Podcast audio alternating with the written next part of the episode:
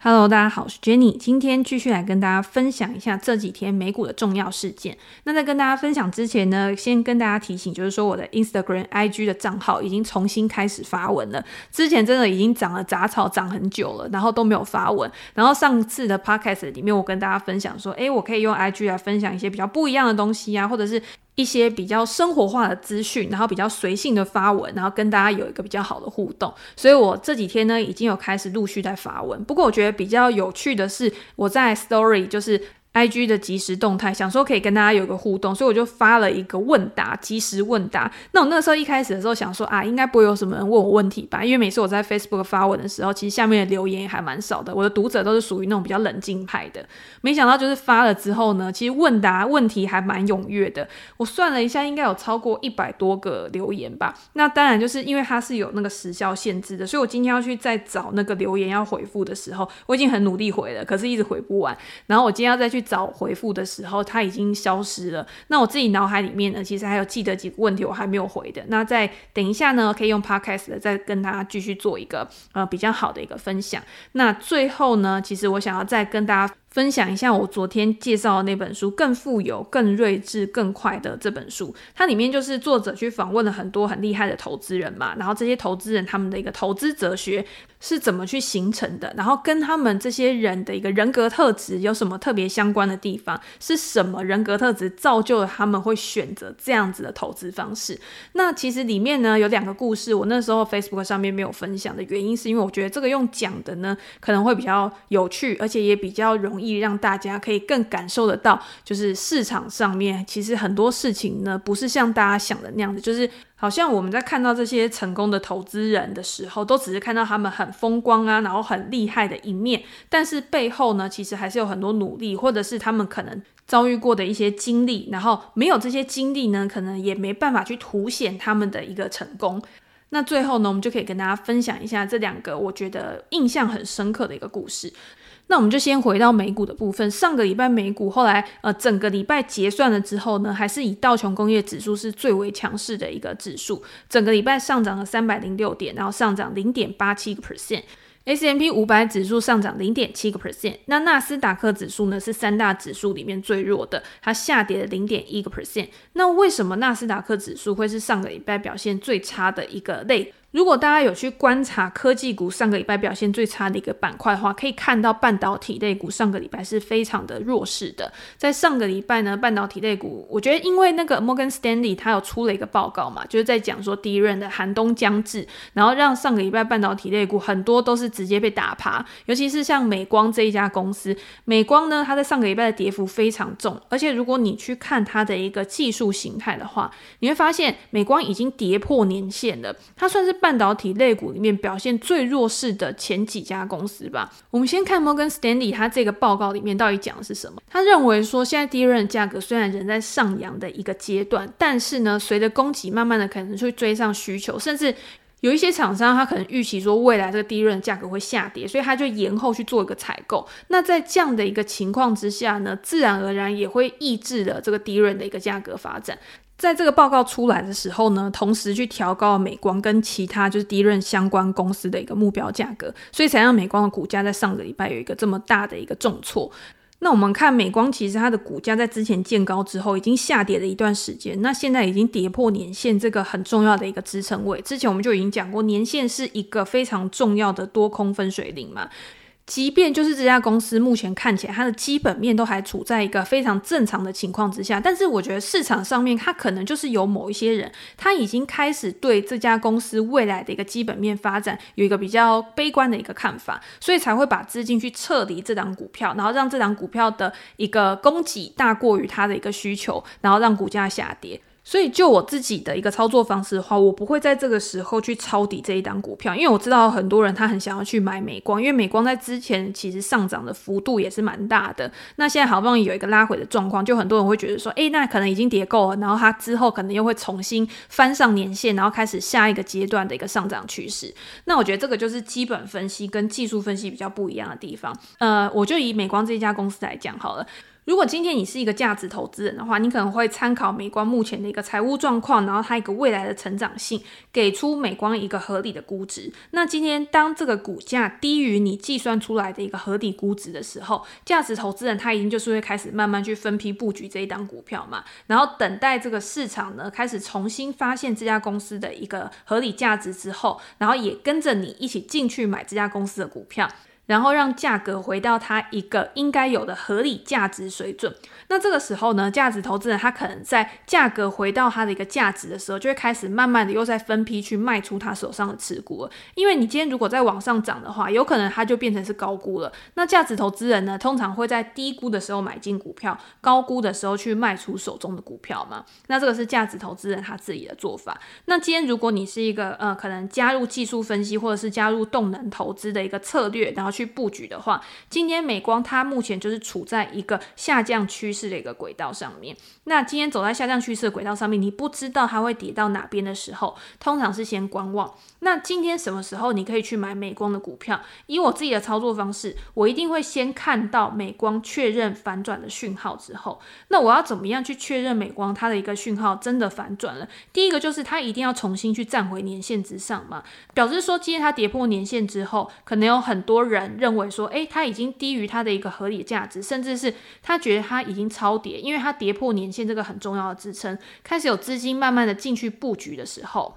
至少让它回到年线之上，然后确认它已经重新的站稳年线，然后才会考虑去布局这一档股票。那为什么会有这样的状况？今天其实你不管是技术分析，或是动能投资，或者是趋势交易的投资人，通常都不会寄望说我一定要买在最低点，卖在最高点，可能通常都会有一点点滞后，就是我们可能会留一些空间来作为确认之用。那这个空间呢，虽然说牺牲了，但是我认为在翻回年线之后，上涨的空间会是更大的，所以我牺牲。的这一点点获利，跟我未来确认比较有大几率可以去获得的报酬，其实这样算起来还是划得来的，也是一个比较风险可控，然后比较可以去掌握的一个策略。所以，如果你今天是做技术分析或是做动能交易的，其实你的心态转换要比价值投资来得更快。因为你现在假设我们现在是看空美光的嘛，就表示说它现在已经落入一个弱势格局了。所以我对这档股票其实是比较悲观的。但是，一旦它有一个反转迹象确认的时候，我马上就要把我的心态转换过来，我马上就要知道说，诶。现在行情趋势已经确认反转了，我一定要马上开始立即行动，因为我立即行动，我可以买在一个关键点位的时候，我才有一个更好的一个风暴比，然后可以去做一个操作，那我下档的风险就会更小，然后上档的获利空间呢，就可以把它尽量的去放大。所以我这个时候想到，就是我在 IG 发文的时候，其实就有一位读者，他有问到我说：“诶，我怎么样去衡量这个风暴比？譬如说我一个进场的关键点位之后，我下面的停损可能设十个 percent 嘛？那我今天如果我的风暴比设二比一的话，那我是不是赚到二十个 percent 之后就一定要出场？这样子我的风险报酬比就是两倍嘛？但是我不会把这个风暴比呢视为说我的向上的一个出场点就是停利点，一定就是两倍，我就一定要马上出场，因为大家知道这个动能的延续时间。其实它有可能是更长的，所以我在计算风暴比的时候，我是用这样子来计算，就是。假设我在这个关键点位进场的时候，我预设在这个关键点位下面的十个 percent 要出场，那这样子我就知道我的风险是十个 percent 嘛。那在往上的时候，我可以去看，诶，我觉得这一家公司的股价可能会上涨到前一个高点，那这个高点呢，可能有超过两倍的一个风暴比，那我就觉得说，诶，这是一个可以尝试的一笔投资。但是我到了前面的高点之后，是不是我就一定要卖掉股票？其实不是。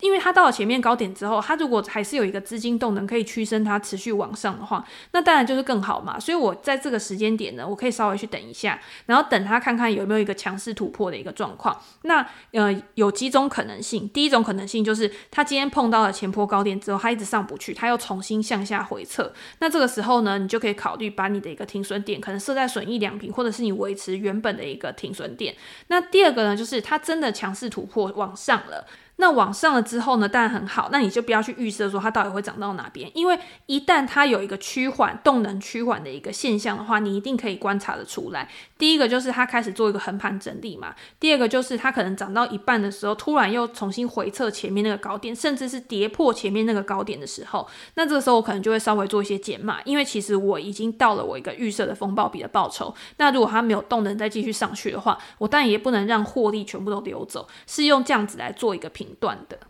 好，那回到呃，我们刚刚讲的美光就是半导体类股嘛，今天美光它真的是跌的还蛮惨的，没错。但是如果你去看整个半导体类股，我们可以用费半的 ETF 来看的话，其实呃费半它之前也是上涨了一个还蛮凶的一段时间嘛，但是它现在就是也是有回撤到前坡的一个整理的一个支撑区，那我们就看半导体类股在这个支撑区有没有办法去做一个守住，至少现在看起来是还在这个支撑区这边做一个横盘的一个小小幅震荡。那如果之后也往下的话，你就会知道在呃目前这个阶段，半导体它有可能真的市场上面对他们未来的一个成长性的一个预期没有那么好，很资金就会做一个转换的一个动作。那如果今天你去看 AMD，因为在嗯 IG 里面有人问到 AMD、NVIDIA 跟 Intel 这几家公司，你要怎么样去做一个挑选？那如果今天你不知道这三家公司到底哪一家公司比较好的话，你一样可以去做半导体类的 ETF，因为它其实这几家公司都是前十大持股之内的。那今天不管你想要投资哪一家公司，你在这一档 ETF 里面都可以一起去做持有。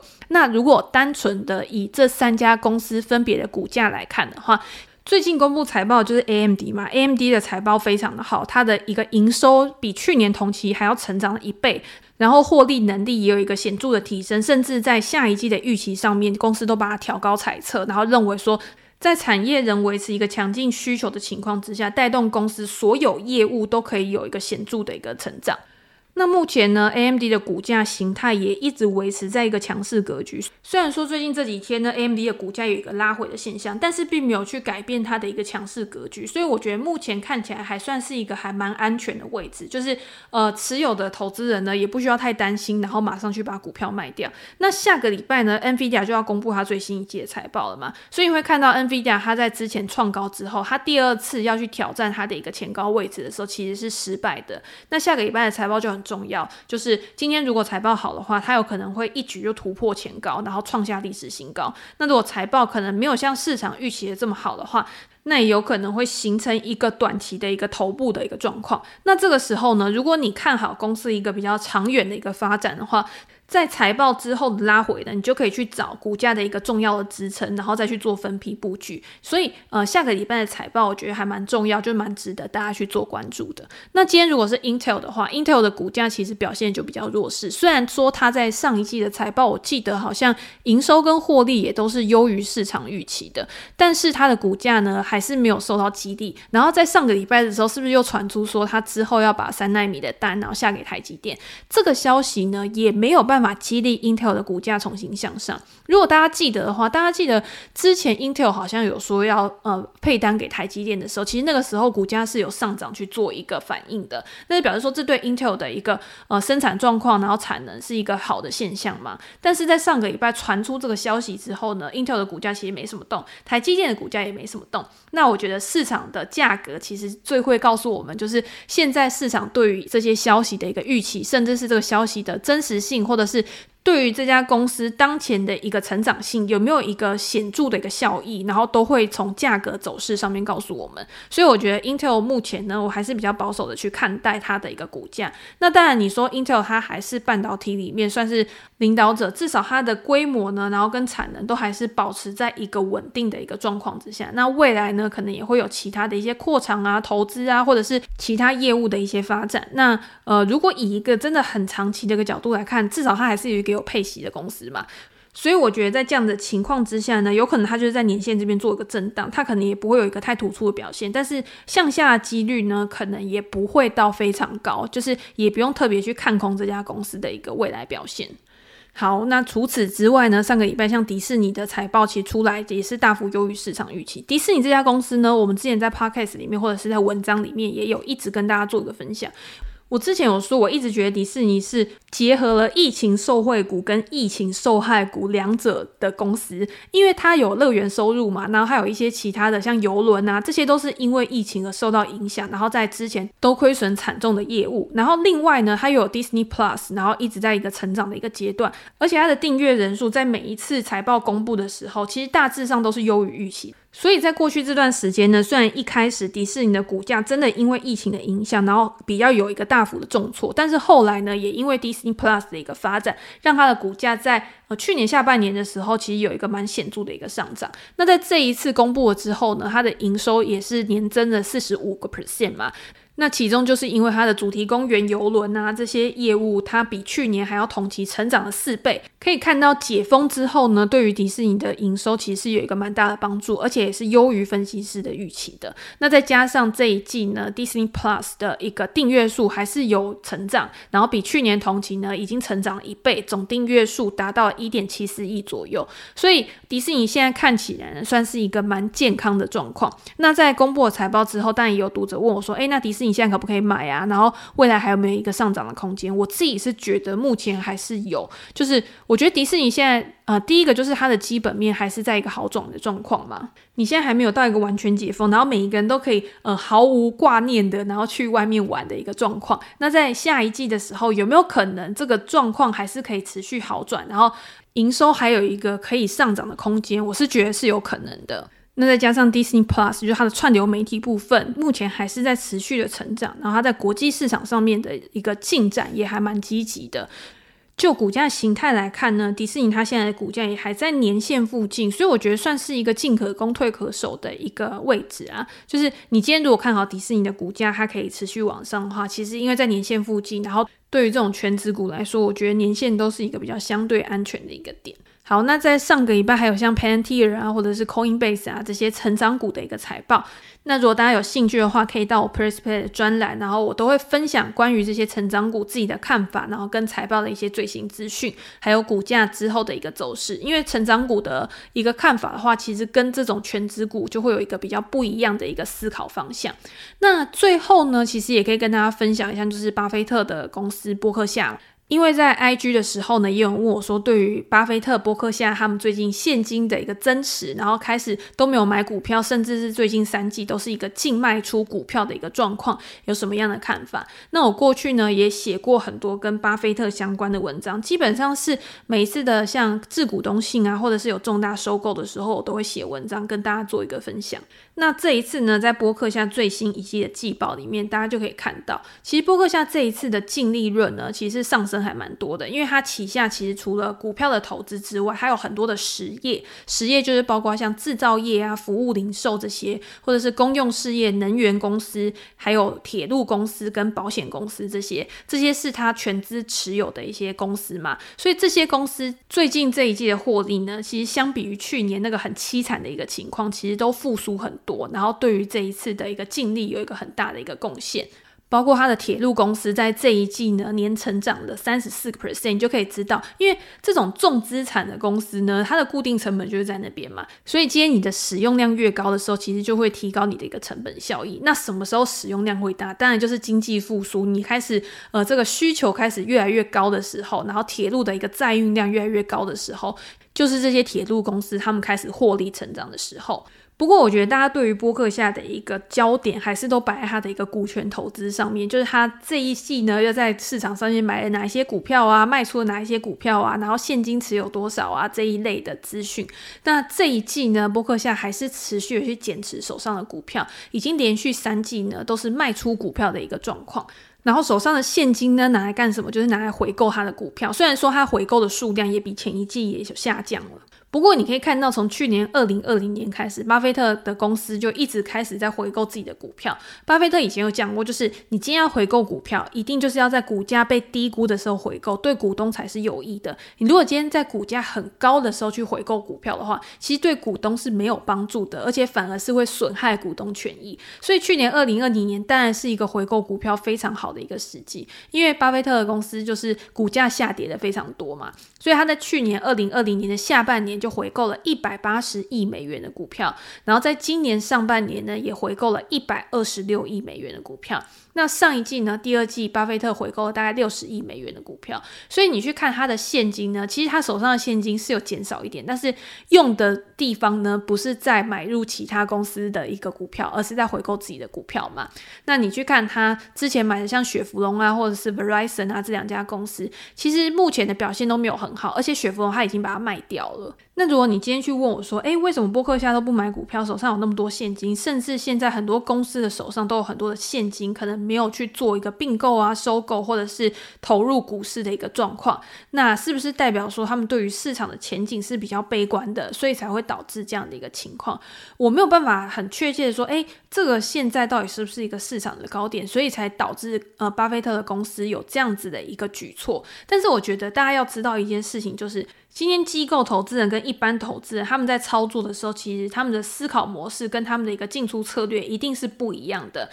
机构投资人因为他们的资金比重比较大嘛。所以他在对市场有看法的时候，他可能是要提前呃一般投资人，然后去做一个布局的。不管今天是买进或卖出也是。那一般投资人他因为他的资金规模比较小，所以他可以很弹性的在市场开始反映基本面的状况，或者是其他的一些呃外在因素条件的改变的时候，然后再去做一个处理就可以了。所以我觉得波克夏或许真的是认为说，目前的一个市场算是处在一个比较高点的位置，所以他们现在保留这些现金呢，在之后股市有回调的时候。可以做一个更好的配置，我觉得这样是还蛮合理的。再加上就是，嗯，他们一直希望找到比较大规模的收购，然后去买一下好的公司。那如果今天手上有现金的话，其实在这个机会出现的时候，他也可以马上去做一个处理。那一般投资人呢，我觉得不太需要去对这些避险基金的一个进出，或者是他们的一个持股的一个水位、现金水位做太大的一个反应，然后或者是你直接跟着这些机构呢，然后去做一个调整。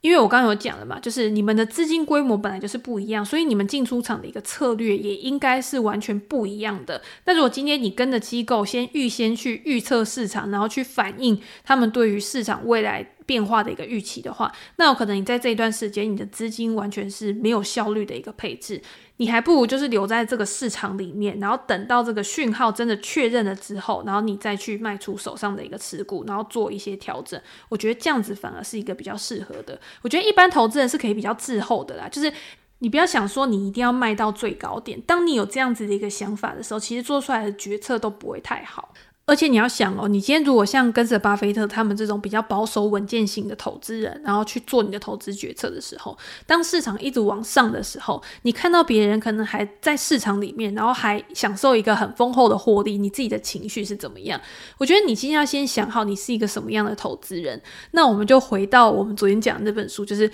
更富有、更睿智、更快乐》这本书里面，其实它里面的投资人也几乎都是价值投资人，就是他们都是很遵从他们的一个投。投资哲学就是买进被市场低估，然后具有未来成长潜力的公司。像在里面呢，他也常常提到巴菲特跟蒙格的投资哲学，他们就是以保守稳健为主。如果今天一家公司的一个未来前景是他们没有办法去预测，然后没有办法去看到的东西，不管今天这家公司他提出来的一个产品跟服务有多么的呃炫目啊，有多么的吸引人啊，有多么性感啊，他们都不会去投资这家公司的股票。也因为这样子呢，其实他们可以把他们的心思全部都专注在他们真的认可的标的上面，他们就不用花太多时间去研究一些他们可能不了解。没兴趣或者是风险比较高的一些公司，那其实呢，你今天要一直维持这样的核心原则是有困难度的，不是一般常人可以做到的。就是当你在呃市场非常高涨的时候呢，你处于一个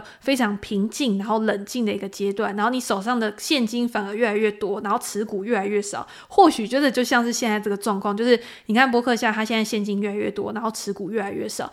才会让很多人去担心说，波克夏是不是认为在呃近期不久的将来会有一个比较大幅度的回调？但是你也要知道，这个市场本身就是含有一个高度不确定性的，你有没有办法去接纳你选择了这个投资哲学之后会产生的一个后果？以及面对在这个结果出炉之前呢，你的一个历程有可能就是会比较痛苦的嘛，因为可能市场上面所有的人跟你的想法跟你的意见都不是站在同一边的。像这本书里面呢，其实就有提到格拉汉价值投资之父格拉汉说过的一句话，他说：“你今天去买一个估值低的资产，只能让你更有机会获利，而非亏损。”那也就是说，今天就算你是去买一个你认为被低估的一个公司的股票，也不代表你一定可以获利，因为要市场上面其他人也发现这家公司的价值，然后去带动股价的上涨，才有可能为你带来额外的获利嘛。所以今天为什么我们要买被低估的资产，是因为我们希望我们的投资是有一个安全边际的，也就是说，我们希望这个风险是可控的。其实这个概念是一样的。那书里面有一个投资人叫做艾维拉德，其实他就是很奉行格拉汉的这个。做法，他也是去找市场上面被低估的公司。那在行情大好的时候呢，其他的持股的报酬率就是远远的落后于大盘的嘛。所以在这样的一个情况之下，因为他是基金经理人，他又不是一般的投资人，所以他必须要承受一个更大的压力，也就是市场上面在科技泡沫的那个时间点，有买科技股的人呢，你看像大盘的报酬都可以创造二三十个 percent 以上的报酬，可是这个艾维拉德，就是我刚刚讲的这个仿效格拉汉的这个投资人呢，他却是亏损的，甚至他是远远低于大盘。如果今天大盘涨涨了四十个 percent，他就可能只赚十个 percent 左右。在落后的情况之下，即便你是有赚钱，人家还是觉得你很废嘛，对不对？就是你的绩效就是比不过那些持有科技股的人。所以这个基金的投资者呢，就开始把他们的钱全部都撤出这个基金，甚至是他这个基金公司也开始叫他走人，就是叫他去别的基金公司，把他这个基金呢直接转让到别的基金公司上面。那大家就可以想一下，如果今天是你，你是个基金经理人，或者是你今天是一个价值投资人，然后你手上的标的就是比不过这些拥有科技股的一个投资人的话，那你会怎么做？有些人他可能还是会坚守他自己的原则，可是有一些人呢，他可能就会去转换他自己一个投资方式，譬如说他可能也去跟别人一起追价科技股啊，然后去买入一些动能的股票。我们在上一节的时候其实也有讲到一样的观念。但是你要想哦，今天你转换这个观念的一个时间点，到底跟这个市场它转变的一个时间点，有没有可能刚好你就是最后一个傻瓜，然后买在高点被套牢？这个艾维拉德的公司呢，其实就是扮演这个傻瓜的角色。他不是让自己买在高点，他是因为他去签约把艾维拉德这个基金去转让给别的公司的时候，这个时间点呢，大概是一九九九年的十月。那大家知道，两千年就是科技泡沫一个泡沫破裂的时间点嘛，所以他在把这个基金卖掉了之后呢，艾维拉德这一档基金在两千年的时候，你看科技泡沫，它竟然领先大盘四十个 percent 以上，然后连续两三年都是一直赢大盘三四十个 percent 以上，还获得基金奖。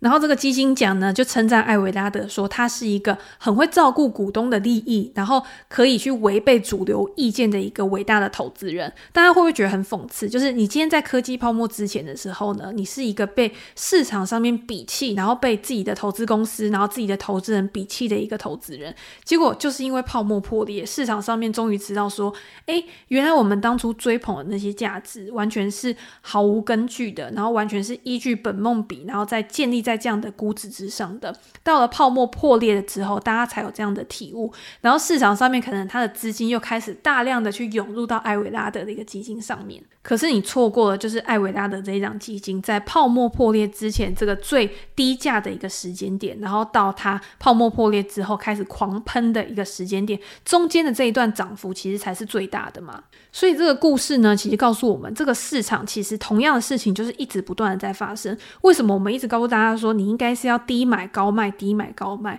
就是因为当你在低档去布局这个资产的时候，其实它未来向上的一个潜能是比较大的。但是如果今天一档股票的价格，或者是一项资产的价格已经涨了很多，然后已经呈现一个非常呃抛物线走势的一个走法的话，那你今天还有向上的空间是多少？除非它中间真的有拉回整理，在往上有一个动能再去推升它上涨，但是它的一个上涨幅度绝对不可能比就是从底部开始起涨的一个空间还要大。所以我觉得今天不管你是用基本分析或者是技术分析，基本分析就是找到一个合理的股价，然后低于安全边际去买进。那技术分析呢，其实我觉得最强劲的一个阶段，当然也是在一个有底部形态，然后打底突破之后上涨的一个上涨空间的潜能是最大的。那当然现在市场上面已经很高，你要找到这样的股票确实是很难。所以呃，有些投资人他会开始慢慢去增高自己的一个现金部位，然后等到股市有一个拉回的时候，然后再去做一个布局。我觉得这。个都是可以很弹性的去做配置的，就是你不一定要在股市这么高，然后你已经觉得好像你持有这么大的一个部位是比较不舒服一个状况的时候，然后还不去做调整，找到一个最适合自己一个配置，其实是最重要的，因为你这样你的投资部位，你才可以投资得更长久嘛，然后才可以拿得更稳健。好，那我们今天就先分享到这边。如果大家有什么想要讨论的话题的话，也可以在 Podcast 的留言，然后分享你想要讨论的一个话题，然后我们在下一集的时候可以再拿出来讨论，或者是在 IG 或是 Facebook 留言给我也都可以。那今天就先分享到这边喽，拜拜。